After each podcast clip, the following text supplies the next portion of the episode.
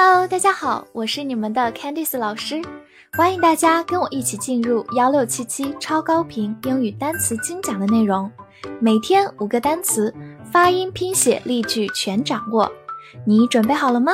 我们一起开启今天的学习吧。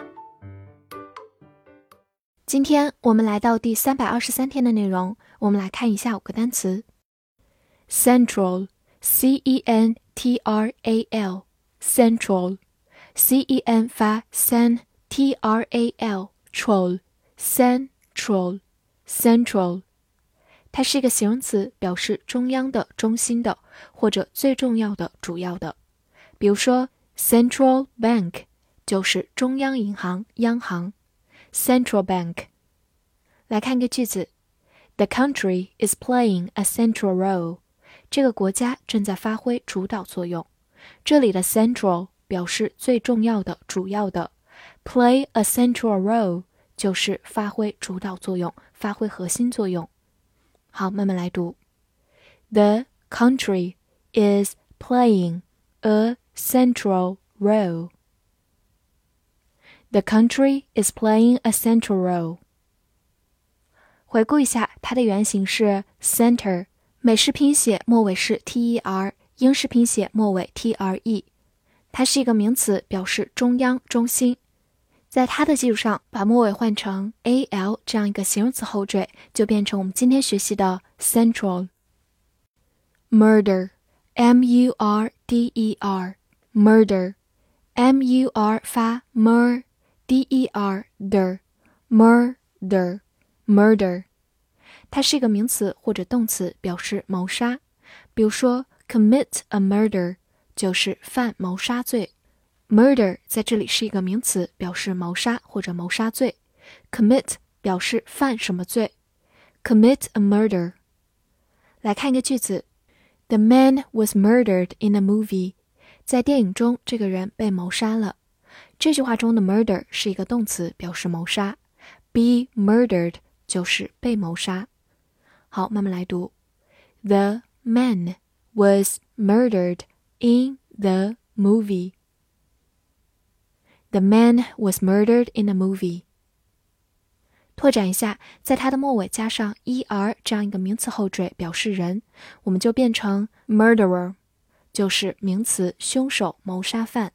murderer。proud，p r o u d，proud，o u 字母组合发 ow 这个双元音，proud。 注意不要发成 proud，proud，它是一个形容词，表示骄傲的、自豪的或者自负的。造个句子：She's proud of herself。她为自己感到自豪。这句话有个短语：be proud of somebody or something，就是为某人或者某事感到自豪、感到骄傲。Herself 就是她自己。好，慢读一遍：She's proud of。 herself. She's proud of herself. 拓展一下，它的名词形式是 pride，p r i d e，pride，名词，骄傲、自豪。用的短语是 take pride in somebody or something，基本等同于我们今天学习的 be proud of。sick，s i c k，sick，字母 i 发短音 a，c k 发 k。 sick，它是一个形容词，表示生病的、恶心的、厌恶的、厌倦的。比如说，sick leave 就是病假。sick 表示生病的，leave 本来指离开，在这里表示请假。sick leave，或者你也可以说 feel sick，就是感到恶心的、感到不舒服的。feel sick。好，来看一个句子。I'm sick of hearing these words。我厌倦了听这些话。这句话中的 sick 表示厌恶的、厌倦的。Be sick of 后面跟名词或者 doing 的形式，表示厌倦某事或者厌倦做某事。好，慢慢来读。I'm sick of hearing these words. I'm sick of hearing these words. 最后补充一下，当它表示生病的这个时候，它有个近义词是 ill，也是形容词，表示有病的。它常常用在系动词 be 的后面，bl。history，h i s t o r y，history，h i s 发 his，t 放在 s 这个音后面有一点点浊化的，字母 o 发短音 a，r y re，his the History，。或者中间字母 o 的发音可以省略，所以也可以读成 history。它是一个名词，表示历史或者个人经历。比如说，recent history 就是近代史，recent 表示近来的、近代的，recent history。来看一个句子：There's a history of heart disease in his family。他家有心脏病史。这句话中的 history。更偏向于个人或者家庭的历史经历。Heart disease 就是心脏病。好，慢慢来读。There's a history of heart disease in his family. There's a history of heart disease in his family. 拓展一下，去掉末尾的 y 变成 i c，就变成 historic。 注意，它的重音放在了中间。historic，形容词有历史意义的、历史性的。比如说，a historic day，历史性的一天，表示这一天非常重要。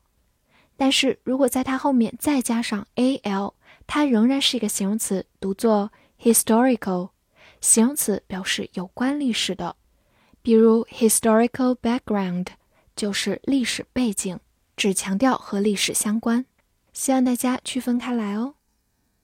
复习一下今天学过的单词：central，central，形容词，中央的、中心的、主要的；murder，murder，名词、动词，谋杀；proud，proud，形容词，骄傲的、自豪的、自负的；sick，sick。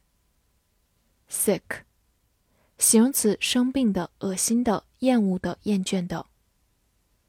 history，history，或者读作 history，名词，历史、个人经历。翻译句子练习：我们的国家发挥了主导作用，在近代史中，我们对它很自豪。这句话你能正确的翻译出来吗？希望能在评论区看见你的答案。记得点赞并关注我哦。See you next time.